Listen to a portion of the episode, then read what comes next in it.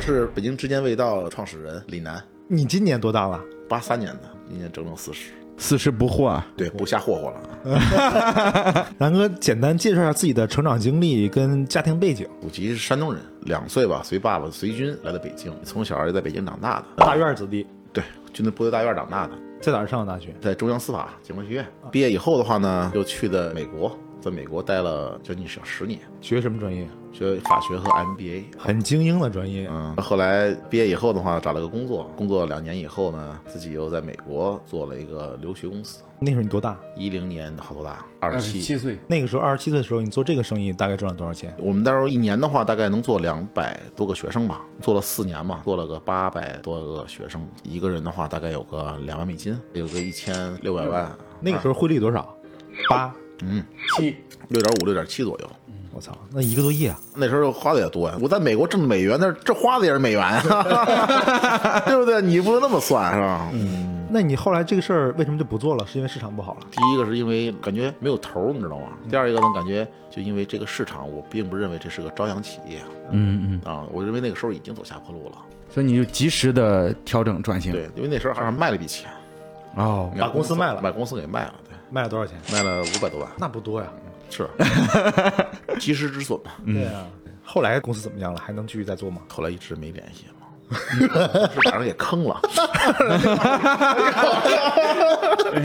有可能赚着大钱了。对，他要是挣着大钱了，我得回去管他要钱去，啊，卖便宜了当 时。中国有个词叫接 盘侠，所以，那你从美国回来以后都做什么了？美国回来以后就开始做艺术品那块儿，艺术品啊艺术品那块儿啊。我们当时二零一六年、一七年啊做了一款景泰蓝的一个爵杯，故宫和那个马先生那个官复博物馆出品的。从此的话，就步入了我们的这个文创这块儿的一个行业。哎，那个时候卖了多少件儿？一共卖了多少钱？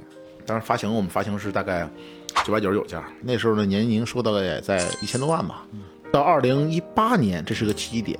那个时候，我们成立了一个新的公司，嗯，就叫做现在这个之间味道，是专门做什么呢？是做文创的快消品类，就跟吃、跟味道有关的。创立这个品牌的时候，你的初心是什么？第一，我稍微有点爱国情怀，我记得特别清楚。刚去美国的时候，开店礼在我们那个礼堂里边，底下摆了一排这种国旗嘛，就没有一个中国国旗，我就直接举手了。啊我一问我说：“我说为什么你们台上没有中国国旗？”啊 完了，底下旁边中国学生一看着我，啊，我就鼓掌，我就很尴尬。啊啊，他说说没有准备啊，完了，在第二天我们再去那个礼堂上，就中国国旗就备好了。对，这所以我感觉南哥应该未来也会把咱们好的文创产品推广到海外去。这就是我们真正去想做的事情。但是这个事儿的话呢，很难。为什么会选择做这个文创产品呢？你怎么想的呢？一开始，首先第一点啊，因为我在国外啊，包括日本啊，对好多地方看了很多嘖国外的文创产品做得很好，尤其日本。抛弃了这个民族情结问题啊，它很多的文创产品做的也很到位。那个时候，国内的文创产品还停留在一个初期阶段。我后来忽然发现呢，不是因为国内没有一个好的文创产品的基因，而是因为没有好的文创产品的一个销售渠道和一个好的土壤。有基因没土壤，这是对我的感觉啊。因为好产品，包括有这个思想的人，设计师也好，产品的这个经理也好，都有，嗯，他都能开发好，都知道这个东西做好，但是不能转化为现金，它不能转为钱。后来当时国内也加上感谢这个故宫，当时单院长当这个院长的时候呢，把故宫文创带到了一个高度啊。对正是因为故宫的文创给了这个变现的机会，所以说雨后春笋般，很多文创公司都开始步入到这个文创这个行业里来。嗯嗯，有幸的是，我们也是其中一个，啊，南哥把今天带来的你们的产品给我们尝一尝吧。是不是按耐不住了？对， 这个是我们公司的主咖产品冰激凌。冰淇淋，我举例，收畅泳这两个是黄鹤楼造型，三 D 的。 OK，黄鹤楼的慕斯蛋糕，这个呢，是我们为了纪念中轴线的申遗工作吧，做了一个伴手礼。哎，这是巧克力，巧克力，巧克力对啊中中轴线的巧巧克力。这是我们的棒棒糖，这是我们的挂耳咖啡。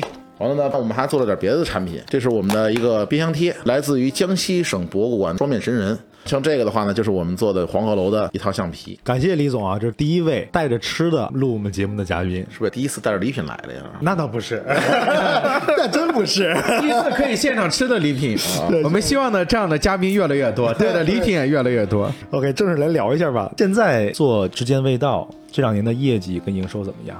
从我们之前的二零一九年，我们服务全国的景区大概三十来家，目前为止能服务国内得三百家吧。 OK，嗯，景区和博物馆，从一九年到现在，你们跟博物馆跟景区是怎么一个合作和分成的关系？最早的时候呢，只有两种。一嗯种的话呢，就是采购模式，他给我钱，我给他货。后来的话呢，这也是在运营之中发现一些问题，比如说赶上疫情以后啊，博物馆没有钱。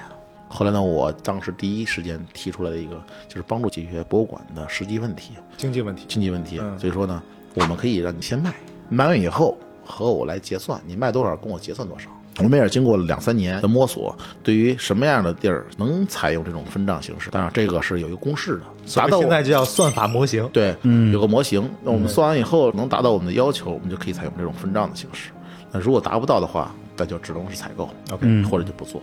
能不能简单说一下那个公式里边最重要的指标维度有哪些？人数、嗯客流量，客流量，客流量这是最主要的吧？嗯嗯第二一个组成部分，嗯到底有多少是自己来的，有多少是跟团儿友啊嗯团友？第三一个的话呢，可能这个年龄结构；第四一个就是店面，你有多少店面，嗯你有多少销售点儿，大大小小有个大概二十多个指标。指标。嗯，这个算法是南哥的武林秘籍，对，对嗯不是我们不花钱能够听得到的。 很科学。对，花钱也听不到，其实。核心竞争力。核心竞争力，对，在这么多合作的这个博物馆和景区里边，你列几家就是我认为销售量比较靠前的？是这样的，比如说我们比较有名气的，大家都熟识的黄鹤楼，包括还有什么国家博物馆、军事博物馆、兵马俑，嗯，甚至一地方的博物馆，江西省博呀，都卖的都不错。就现在在博物馆和景区看到这些冰棍儿里边、雪糕里边，这个市场百分之多少是你们做的？濒临市场的话，至少百分之五十以上吧。那你第一次做这样的衍生品，没有踩过坑吗？踩过坑太多了。第一，跟工厂打交道，这就是一个雷，因为工厂属于生产类的，他们只注重的生产本身。你跟他们谈的时候呢，价格低了，他把料给你换了。嗯。第二呢，管理上不善。嗯，比如运输的时候花了怎么办呀？有损耗有损耗啊，包括模具呀、每一步都是坑。这些坑一个不少的都要趟过来，，对你做这个事情，没有捷径。很多链条。所以今天才有谈资在谈这个事儿。嗯，那时候营收多少？你营收的话，一年就一千多万吧。每年的这个营收变化是一个什么样的数据？去年不太好，去年大概营收了一个三千到四千，今年的话能达到一点五。涨了五倍。因为我去年一年的话，等于我没怎么卖，去年一年都是口罩了，那这个期间什么事情让你是最痛苦的？没钱，嗯，缺钱。你知道当老板最愁的时候就是发工资的时候，每一天都是煎熬。五号发工资，六号发不出来，甚至从三号开始，一号、二号开始就着急，我操，回款怎么还不回呀、啊嗯，二号还不回回款，还没到，工资马上到了，到五号晚上或者白天都不敢去公司。嗯，就是你去公司以后，你就看到那同事们同事人家都得要还信用卡呀、还房贷呀，各方面都看着你的渴望的眼神，你就很难去正视人家，哪怕他们做错了，你都不敢去 批评他们，就老觉得欠人家的，对嗯，就是很难受。最难的时候，缺钱的时候，夜梦中惊醒，你知道什么感觉吗？你们坐过山车的时候，嗯，就那个心腾一下子就掉下来，你突然从梦中惊醒一下，就是忽然就就觉得我操，愁死我了。那么这怎么办呀？这钱怎么凑啊？不行，再卖个房子，不行，再怎么怎么怎么办？就那个时候已经把房子给抵押了。那肯定抵押呀，不抵押那哪来的钱啊？那在疫情期间，你自己待着最难受的时候是一个什么场景？你还记得吗？太记得了，嗯嗯，我操，这个事儿我得记一辈子。至暗时刻，你这么说的就是。对，因为我们做的产品，比如冰激凌也好，包括我们的巧克力也好，它都是有保质期的。嗯，只要这个保质期之内你没卖完，那你就面临着一个销毁。最多的时候销毁有多少？我们去年一共销毁了大概两百万只吧，两百万只，价值大概有多一千四百万，少？哇直，接销毁掉了。那你痛苦吗？痛苦啊！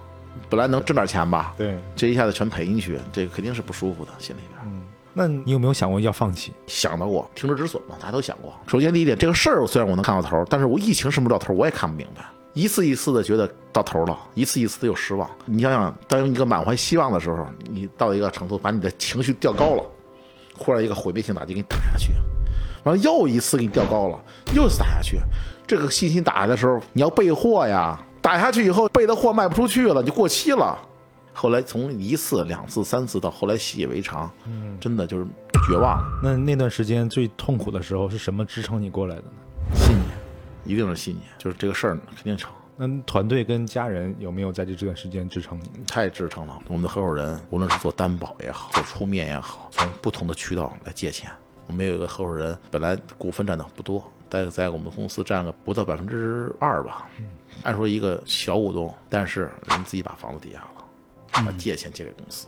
就这种的情谊，这种感觉，就是我觉得我们哥几个真的是绑在一起嗯在做这个事情。呃，原因是有个共同的信念，这个事儿一定能干成，所以才会这么做。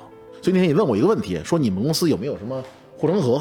这个业务有没有护城河？有没有什么核这个核心竞争力核心竞争力？我认为什么核心竞争力，什么技术门槛儿啊，什么专利呀、什么这个那个的护城河，这都不重要。最重要的是什么？核心团队的团结性和核心团队的一致性，这个是最重要的。因为什么？因为你干这个事儿就是因为核心团队来的。